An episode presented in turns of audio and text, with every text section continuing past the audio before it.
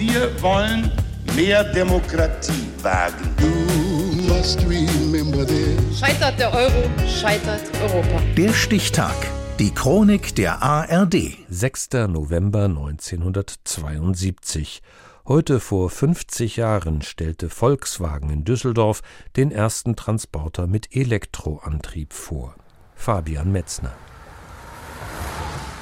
So klang er, der von Volkswagen selbst ernannte Meilenstein der Elektromobilität. Der allererste Elektrotransporter, äußerlich ein Bulli Typ 2, Farbe wahlweise dunkel-orange, weiß oder blau, eine große Ladefläche und drei Sitze in der Fahrerkabine.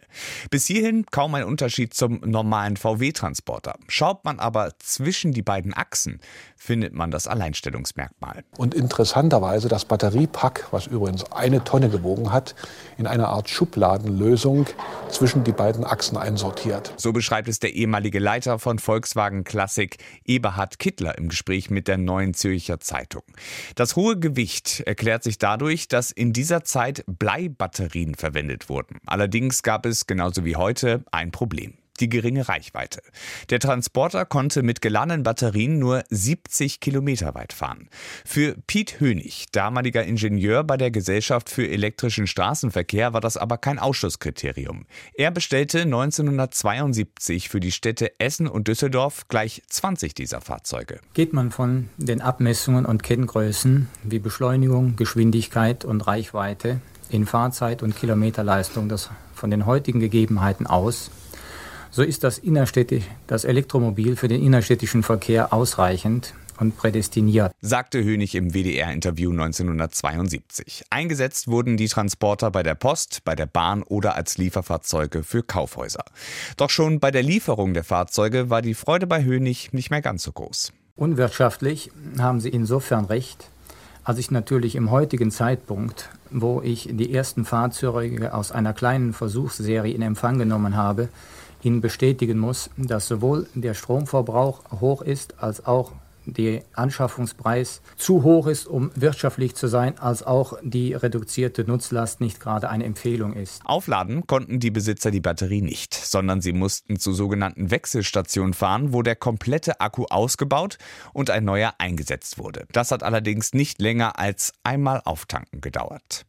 Eigentlich hätte der Zeitpunkt für die Elektrotransporter nicht besser sein können. Denn ein Jahr später kam die sogenannte Ölkrise. Ursache war das Embargo der Organisation der Erdöl exportierenden Staaten vom Oktober 1973.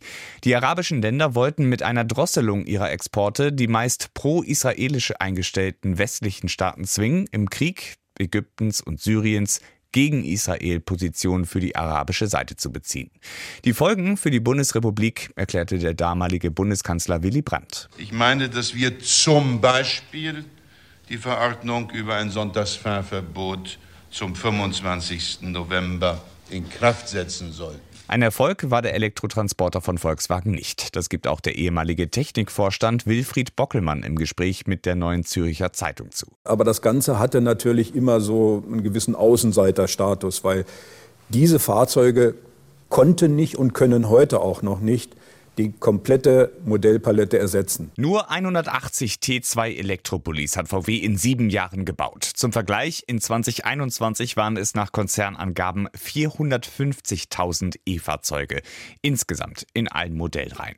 Es hat sich also viel getan in der Elektromobilität seit der Präsentation des ersten E-Transporters von Volkswagen. Heute vor 50 Jahren. Der Stichtag. Die Chronik von ARD und Deutschlandfunk Kultur. Produziert von Radio Bremen.